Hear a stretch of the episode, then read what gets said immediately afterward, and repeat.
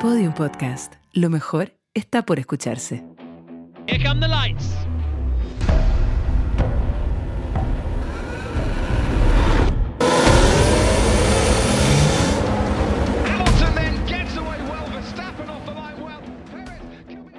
Al límite, historias detrás de la Fórmula 1, en un capítulo dedicado a hablar del factor suerte. ¿Existe la suerte? ¿Se provoca la suerte? ¿Se promueve la suerte? ¿Aparece de la nada? ¿Afecta en momentos decisivos? ¿Está ahí? ¿Es un arma que hay que tener siempre pendiente? ¿Es una carta bajo la manga que los equipos deben considerar? ¿O absolutamente aleatorio y puede pasar en cualquier momento? Es una discusión que siempre se plantea a la hora de poner en cuestionamiento precisamente al ganador, al que más gana, por qué siempre gana él o por qué siempre le pasa algo al otro para que gane el de siempre. Y me parece que es un tema que abre una discusión importante para primero entender qué es el factor suerte en la Fórmula 1. ¿Existe el factor Eh, suerte? En cualquier deporte y en cualquier acción. eh, puede ser en cualquier cosa el factor suerte. ¿Existe de la nada? Por supuesto, el factor suerte es ¿Se algo provoca? que. No, el factor suerte es algo que interviene sin que nadie lo visualice de antemano, sin que nadie lo provoque, sin que. Me, me refiero respecto a una persona, porque si tú en la Fórmula 1 hablas de que eh, tuvo suerte determinado piloto de que otro chocara y eso afectara su desempeño, obviamente ese piloto, el que salió ganando por lo que le ocurrió al otro, que salió perdiendo, ese está disfrutando de la suerte de lo malo que le ocurrió al otro. Es un factor suerte que lo afectó sin que él tuviera ninguna acción para que eso lo afectara como lo afecta, eh, perdonando la redundancia del término. La grada es un rumor, se marcha Max Verstappen, lo tiene en el bolsillo, lo tiene en el bolsillo, le quedan algunos pocos metros, creo que ya Qué no bien defendido por Verstappen, no qué bien más. defendido. Ha hecho las trazadas un poco surrealistas, pero sabía lo que estaba haciendo, sabía lo que tenía entre manos. Pónganse de pie, señores, porque vamos a tener un nuevo campeón del mundo en la Fórmula 1. Será el 34 campeón del mundo. Increíble. Derrota al siete veces campeón del mundo. Max Verstappen cruza la línea de meta, se proclama campeón del mundo. Max Verstappen. Cuando terminó la temporada pasada de, de la Fórmula 1, el factor suerte, al que, al que algunos están defendiendo o al que algunos adhieren, para algunos determinó eh, el resultado de la temporada y permitió que Verstappen fuera un campeón. O, por otro lado, si lo miramos desde el punto de vista de la mala suerte, si alguien quiere creer en eso, en lo particular no lo creo, eh, impidió que Hamilton lograra su octavo título, lo que habría sido realmente asombroso en la historia de esta categoría, para el más ganador de pole position, de grandes premios, hoy día también con, con más carreras disputadas. Eh, pienso que la suerte es solo uno de los factores más que está en pista y que está en juego. Y si te quieres adherir a ella como algo importante para determinar un resultado, una posición, un triunfo un campeonato, eh, no es tan decisivo si no se hace otro trabajo antes, que es estar en el lugar indicado, tener el recurso a la mano, ser capaz de, si quieres creerlo, aprovechar ese instante de fortuna, porque en caso contrario la, suerte, digo, no va a decidir nada. Y como lo cierro, como idea más bien eh, racional, ¿sí? Si Verstappen no entra a cambiar neumáticos en el safety car, que inesperadamente entra a pista por el accidente de Latifi, y Hamilton sí lo hace, hubiese sido campeón del mundo Hamilton. Si Verstappen no cambia neumático en ese momento y sigue, y Hamilton tampoco lo hace, igual habría sido Claro. campeón Hamilton. Claro. ¿Qué ocurre para que finalmente el neerlandés sea el campeón y Hamilton pierda esa oportunidad a un giro? Ocurre un factor técnico, una decisión racional de un hombre. No entres a cambiar neumático. No lo hagas. Nadie le dijo. Si A eso no ocurre, a Hamilton. sí. Y por eso se, se posibilita este campeonato. No es que la suerte pase No. por encima de todos. Estás obviando muchas cosas, don Carlos. no es porque. Pero bueno, deja terminar. Sí, está bien. Estoy marcando el punto. Adelante. Estás obviando lo que, lo que se refiere a la, a la suerte. La suerte desencadena otros hechos que no tienen nada que ver con la suerte. ¿Cuál de estas es la suerte que esa La suerte es que se pegó la Tifi y que entró el safety car y ralentizó la carrera. Ese factor hasta ahí se acabó en la suerte. You okay? You okay, mate? Copy. Copy. So remember, assume the car isn't safe. You have to switch off fully the car switch off fully the car. Remember when you jump off the car, switch off everything and jump fully off the car. Todo lo que viene después son temas de decisiones correctas e incorrectas, pero la suerte es la que junto a los pilotos les dio el tiempo para que los hechos Latifi llevaran no a una pega- conclusión. Latifi, no, perdón, Renero. Voy a poner un- Latifi no choca por mala suerte. No, es el Lo hace porque es un mal piloto. No, Carlos, es que eh, tampoco está, está y, por, y por eso, Mm. por, esa, por ese accidente de Latifi, Sí. Que es un mal piloto, Genera todo el. genera todo lo que ocurre. Vamos- no cayó un rayo del Por cielo no, por supuesto. y atravesó el auto ni la pista. Pero, Pero si todos estamos de acuerdo, Me yo parece estoy que de el ejemplo que colocan tiene que ver con. Hay mucho, hay mucho condicionamiento técnico en lo que acaban de, de mencionar, donde hay muchas situaciones que se dan y que desencadenan finalmente una cadena de hechos Sí. fortuitos, vamos a llamarlo de manera. Pero los quiero llevar al año 2012. ¿Ya? Eh, Vettel en Red Bull debía terminar mínimo en sexto lugar y que eh, Alonso también tuviera menos puntos que él. Atrás. En el, que eran los dos que llegaban eh, disputando, eh, Vettel en Red Bull y Alonso en Ferrari, en Brasil Interlagos. Comienza la carrera, a Vettel sale desde la punta, lo cual ya daba el augurio que iba a ser el campeón. Estaba cayendo lluvia y al llegar a la quinta curva, que es la, al Chicana, fondo de la, de la- chicana, ¿no? al fondo de la última curva de la, de la curva del lago que se llama, Ya. eh, hay un trompo de Vettel, sí, cuidado, hay un alerón que se pierde. Accidente poderoso implicar Vettel trompeado. Vettel trompeado mirando hacia atrás. Atención, bandera amarilla, va a haber safety igual, ¿eh? Puede haber safety. Está el último Sebastián Vettel. Está el último Sebastián Vettel ahora mismo. Si hay safety tendrá muchísima suerte. De momento no hay safety. Claro, lo que hay es lluvia, parece, ¿eh? Parece. y queda justamente de frente a la pista y pasan Claro. todos los autos Y por al nadie lado. le pega. Y nadie le pegó. Incluso el único que pudo haberle pegado era Pedro de la Rosa, que pasa por al lado y lo alcanza a esquivar. Que de hecho, hasta el día de hoy le decían a Pedro de la Rosa, ¿por qué no le pegaste? Pégale, hostia. Y salía campeón. Pégale, hostia, que salía se- campeón Alonso. Ahí me Y parece, encima son a mí me parece que fuera de lo técnico y fuera de situaciones de la base de un error de Fettel que le pudo haber costado el campeonato. Sí. Hay un momento extremo de suerte donde pasan por al lado del tal 21 autos, o 18 Tal autos, cual. o 19 autos, y ninguno le pegó. Y lo que, se encadena, lo que se desencadena después es un tema de manejo, de auto, de todo lo demás. Pero hubo un factor que es un microsegundo de que nadie le pegó. Eso es suerte. El resto no tiene nada que ver con la suerte. No. Nada que ver. Por eso, por eso Carlos, te digo, o sea, claro, será malo el piloto, todo lo que tú quieras de la Tifi. Pero para Verstappen, el que él se haya pegado es el factor suerte. Solo eso. Nada más que eso. Yo creo que.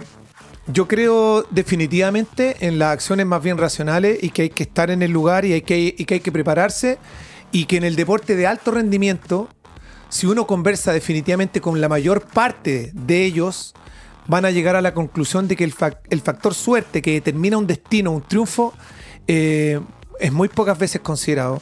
Porque la posición es estar en el lugar, tener un autotono, tener la habilidad para leer esta situación y cuando Verstappen ve, en el caso de, de Hamilton que no tenía neumático, ir a pasarlo. Y en el caso de Vettel, haber construido una carrera en la que nadie le golpeó para que con ese sexto lugar mínimamente obtenido fuera campeón del mundo. Ahora, llevándolo al plano para darte también la razón a ti, para ver si también puedo llegar a un encuentro de esto. Tú estuviste en el 2006, ustedes estuvieron en el 2006, ahí en Brasil, en esa histórica definición que proclamó por primera vez campeona Lewis Hamilton. ¿Qué pasó ahí? ¿Se acuerdan? Sí. Hay una falla técnica, que es obviamente algo técnico, falla del auto de eh, Timo Glock, Sí. un Toyota. En la última, Última- curva, Sí. en la última curva, esa falla técnica se da justamente, no se dio una vuelta después, se dio justamente en la última curva que le permitió subir un puesto a Hamilton, lograr el punto que le faltaba Y con se eso tituló campeón. del mundo. Ahí hay una mezcla de la suerte por el momento, justamente por el momento en que se da, pero de la base, de la mano de una falla técnica y de un piloto que estaba ubicado donde tenía que estar ubicado. Exacto ever victory at Interlagos. The man with the Senna tribute helmet for this weekend takes the checkered flag and wins the Brazilian Grand Prix. It's Hamilton once more for the third race in a row, taking the victory. But it's his teammate Nico Rosberg who continues to lead in the championship, reaches second place. That'll do nicely. Pero Exacto. insisto en mi punto, Reinero. A eso- por eso te doy la- te doy la conven- razón en no eso. quiero convencer a nadie. No, lo que no. quiero decir es lo siguiente. Sí. Si Hamilton no construye una temporada para que solo le falte un punto para ser campeón del mundo, le podrían haber pasado mil cosas a Timo Glock, que era un piloto discreto. Discreto. Le podrían haber pasado mil cosas, ahí o después, o antes, o qué sé yo, o a otros pilotos. Podrían haber pasado muchas catástrofes. Pero si él no construye esa posición de triunfo sobre rendimiento, triunfo, pole position, buenas puestas a puntos del auto, buenas y malas decisiones como se construye una carrera, no habría sido campeón. Yo puedo decir exactamente lo contrario. Dígalo, po, pues, porque si él, si él no hubiera construido todo lo que construyó, no hubiera estado ahí para aprovechar ese factor de suerte que tuvo en ese momento. Y es así. Y de hecho, la palabra suerte ronda los pits en la Fórmula 1, en todos los deportes, siempre. Se la ha escuchado a Horner, se la ha escuchado a, a- a todos. A todo el mundo, los pilotos, tu gran amigo Mar Márquez, que una vez cuando le dije, oye, que tuviste suerte por no romper los neumáticos, casi me pega, pero otra vez, entrevistándolo en el Dakar ahí, no, es que tuvimos suerte. Bueno, pero ¿cómo es la cuestión? Cuando No, les conviene, no. bueno, No, el factor suerte existe. Cada viejo, pero uno- el factor suerte es, una, me- es, me un, del- es un segundo. Ah, es un sí. segundo. Hay otro camino que tiene que ver también con, con de esto que estamos hablando, que ya damos por hecho, llegar a ser piloto de Fórmula 1, pero llegar a ser Mm, piloto de la Fórmula 1, ahí ya yo creo que posiblemente hace 20, 30 años atrás, 40 años atrás, Mm. quizás esos factores sí podían estar in- incluidos de, de- el mismo Eliseo Salazar, le pasó que se lo, se lo cruzó Piquet en un día de lluvia en Inglaterra y lo subió al auto y él lo llevó a presentar a una escudería que le abrió Sí, finalmente las puertas para subirse a la. Fórmula 1. Haciendo deo. Haciendo deo. Ahí tenía un factor suerte eh, mágico, no sabemos cómo. Pero ¿qué hacía, Al- qué hacía, Claudio- ¿qué Claudio- hacía no. Eliseo ahí? ¿Estaba de Bueno, vacaciones? No, caminando fue, en una fue calle buscar esa, fue a buscar había ese sido campeón en la Argentina, había sido campeón en Chile. ese- fue a ese- buscar el fue a lugar. buscar ese lugar. No Pero, viejo, estaba paseando. Se encontró con un piloto haciéndole dedo en una calle En Inglaterra. en Inglaterra y era Piqué. Pero él estaba ahí buscando su Caminando destino deportivo. mojado. Pero buscando su destino deportivo. Yo no- creo que no esa historia condición. Eliseo la cuenta él y un par más porque Sí. es absolutamente única eh, para un piloto que había dado sus créditos acá en Sudamérica y que, y que podía ir con el maletín y base- básicamente Sí. con el currículum, ¿no? A presentarse. Ahora, a- yo- a- yo no hoy día me parece que hoy día, No, eh, me no parece que el factor suerte hoy día en la Fórmula 1 hoy día es absolutamente no. Eh, eh, creo que eh, hasta Mira, podría decir que se compra esa suerte. ¿sabe quién en se- el caso de Mazepin, por ejemplo, te- es el afortunado de ser el hijo del No máximo se, no se- no puede llegar a ningún lado pensando que la suerte va No. a ser lo que va a determinar tu destino si es bueno No, o pero malo. mira, no pero- se avanza pero- ninguna pero parte. Pero, Sí. pero te- yo creo que te puede dar la oportunidad, más allá de que después si lo demuestra o no, ahí está el mérito. Pero me Claro. parece, por ejemplo, el caso de Mazepin y lo que estamos viendo con el auto de Magnussen, que iba a ser el auto que iba a manejar Mazepin, y es muy probable que hubiese estado dando la misma. ¿Por qué no tiene la, porque no tiene la herramienta? Pero no tuvo la suerte de ser el, hijo de un padre que le Oye, puso la plata para ponerlo ahí. Ahí, está- ahí Ahí- hay un factor suerte. El que se fuera Mazepin y el que fuera un piloto hasta denostado porque él lo vuelve Sí. a llamar, ¿no es cierto? Eso hay un factor suerte. Hay un factor suerte porque podría, no sé, haber llamado a otro piloto, a Hulkenberg. O sea, la, la- haber la llamado. invasión rusa a Ucrania, el factor suerte en favor de Magnussen, según tú. ¿Por qué? Claro, porque eso es lo que impide que Mazepin siga en el equipo. En definitiva es eso. Puede ser. Claro, si no hay una invasión Puede rusa a. Ucrania, Puede ser. Mazepin sigue corriendo, oye, y, Buen y el, punto, y ¿ah? el, y el, el te lo principal y el, el patro- te, lo, te lo doy. El Te lo concedo, patrocinador no te lo concedo. eh, sigue siendo su padre. Sí. Yo pienso que un piloto, al origen de esto, si quiere soñar con algo grande como llegar a, a ocupar una de las 20 butacas que son tan pocas en la Fórmula 1, si quiere descansar eh, en esa posibilidad sobre la base de la suerte, no va a llegar a ningún sitio. Se construye eh, primero soñando, entrenando, No, contigo, Carlos, rindiendo y después tratando de ganar carrera y mostrar quién es. Porque en caso contrario, eh, Es que- pienso que sería todo tan fantástico en, No, el, en el no, sentido de la ilusión. Carlos, pero es que hay un punto que no estás tomando en cuenta. Eh, los pilotos, los deportistas, las grandes personas, los grandes genios, trabajan reforzando cada vez o su conocimiento o su capacidad física o lo que sea para ser los mejores en su determinada disciplina. Ellos no están pensando en la suerte. No están pensando en la suerte. De hecho, no es un factor que ni siquiera consideran. ¿no? No, pero cuando ocurre, están mejor preparados que otros para aprovecharlo. Eso es todo. Mi manera de enfrentar este tema no Sí. tiene que ver con nada eh, esotérico ni personal. Tiene que ver con la manera en la que he visto cómo algunos deportistas han construido y personas exitosas o, o personas en el fondo que han logrado sentirse exitosas, Claro. que no tiene que ver con, con cuánto han ganado, quién, qué lugar ocupan. Pienso que que la mayoría finalmente ha mostrado que se necesitan otras cosas y que son más simples, muchas veces más simples que un chispazo de suerte o mala suerte para algunos, que tienen que ver con, con cosas muy terrenales, muy a la mano, muy prácticas y que, y que lo definen. Definen las características de esa, de esa persona grande. Tengo un evento más para colocar en la mesa A ver, y a ¿cuál ver si empleamos esta discusión para ver si encontramos una explicación. Por ejemplo, se lo comenté hace un rato. 2018 Azerbaiyán. There's a puncture for He Valtteri ran, he Bottas. ran across some debris. He ran across debris that was on the track. Hamilton takes the lead. Bottas in the lead has now got a puncture. Carrera punteada casi en su totalidad por Valtteri Bottas, que de ganar esa carrera, que era la cuarta o quinta del torneo, se ponía en pie firme de, eh, de estar peleando mano a mano por primera vez de su segundo o tercer año con Hamilton, de decirle, bueno, ahora me toca a mí también.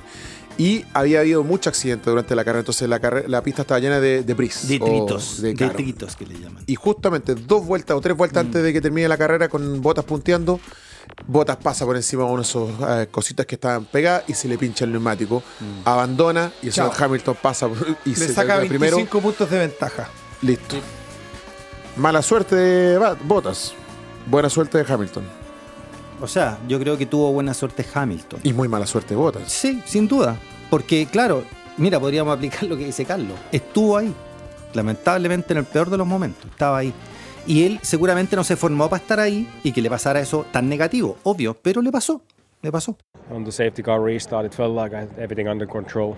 Um, the car felt really good, and I could immediately pull a bit of gap, and then this happened. So, not much else to say. Everyone saw what happened, so just, I guess, unlucky. Mala suerte. Podría haber sido otro, pero no fue a él. A él, sí. Sí, po. Eso digo, a él, justamente, el que iba a De, ganar to- la de todos los pilotos podrían haber pasado 20.000 por encima y haber corrido los detritos. No, tenía que haber uno que le. Esos Usted. detritos también podrían no haber estado ahí. Por ¿cierto? eso, claro, se hubieran pasado los otros, pero no, estaba ahí. no Al lo final, sé. todo se lleva una. a- todo podría, Carlos, ir a- o apuntar hacia una falla humana o un acierto humano que se Es que, encadena. ¿Sabes qué? no es una falla Como yo lo, No, es que el, el, el, factor- Stuart, que sacó las cosas Oye, dejó ese, ese trozo ahí. es el factor humano el que incide. Claro, si no estamos hablando de un escenario mágico, no es una realidad alterna a la que está viviendo la carrera o a la que vivía en este caso Bottas o Hamilton o lo que pasó con Verstappen, etcétera. No es un factor eh, fantástico en el sentido de en el sentido de algo que no podamos tocar, algo no tangible. El factor humano, el factor humano deja los detritos en la, en la calle. Eso es lo que dices tú. claro. Pero no es el factor humano, ese factor humano, el que dejó las ¿Qué cosas ahí. es? No, pues es el que haya elegido esa trazada botas. ¿Qué factor es el que incide para que Bottas pase sobre eso y le rompa el neumático? ¿Qué factor es? Suerte, hombre. Mala suerte en este caso. ¿Por Obvio. qué? Si él, dirige el auto. Él dijo, a ver, por ahí, no, ¿quién voy por acá. Y justo le chuntó Gualo la cuestión. querido, Mala suerte. Po. querido, ¿quién dirige el auto sobre eso? Él. Entonces no es un factor de suerte. Pero por Es una supuesto. decisión humana. No. Y es una consecuencia de un acto. Es una decisión humana, pero es que, es que por eso que ahí está la, la diferencia contigo, Carlos. Es una decisión humana haber elegido esa trazada. El, el- el factor de mala suerte es que justo en esa trazada estaba el detrito que le pinchó el neumático. Si el factor suerte fuera tan determinante en los ámbitos, en este caso la Fórmula 1, tendríamos que tener a Alejandro Ales, por ejemplo, analizando cómo un piloto va bien o va mal, o a... Una carta astral o un- a- claro, alguien que O lea una carta. Tirarle el tarot o mientras a, corren. Próximo o a capítulo un chamán o a un místico que Mm. nos hiciera una gran fumarola para que ahí pudiéramos ver el destino y dijéramos, mira, esto va a pasar o no va a pasar, tienes que estar ahí. Claro, el, El el señor- el- el pulpo, wow, que elegía, eh, se supone, un color y ese color se asociaba a una planta que en ese país había del color del pantalón del equipo para ser campeón. Eh, sería fantástico todo, ¿no? No sé. Yo, a mí me gusta el factor suerte, lo voy a defender toda la vida porque creo que está ahí presente y esa es la gracia, que está ahí y uno no sabe cuándo va a afectar una determinada situación. El psiquiatra, ¿Sí? ¿Qué psicólogo y pensador chileno, Claudio Naranjo, ¿Ya? dijo alguna vez que las coincidencias eran milagros cotidianos. Y la suerte está o no está. Creo que será siempre la pregunta ¿Qué nos dijo vamos él? a hacer. Ah, no dijo nada. No, habló de los milagros cotidianos. Milagro. Las coincidencias como milagros cotidianos. Ya. Y la suerte está o no está. Pero siempre aparece para definir carreras, títulos e incluso vidas en la Fórmula 1. O sea, define mil cantidad de cosas. Mil cantidad de cosas, no solo eso. Por eso te digo, en el día a día puede definir, qué sé yo, eh, un pequeño accidente de hogar a que se transforme en una gran tragedia. Si tenemos suerte, nos reencontramos la próxima semana. Límite historias detrás de la Fórmula 1. Que estén bien. Chao, chao. Al Límite es un contenido original de Podium Podcast en colaboración con Radio Futuro. Para escuchar más conversaciones como esta, entra a podiumpodcast.com, futuro.cl, Spotify o donde escuches tus podcasts. Síguenos en nuestras redes sociales y búscanos como Podium Podcast Chile y Radio Futuro. Voces y contenido, Reiniero Guerrero, Gualo Frías y Carlos Jimeno. Edición, Paula Domínguez y Diego Puebla. Producción sonora, Nicolás Aguirre.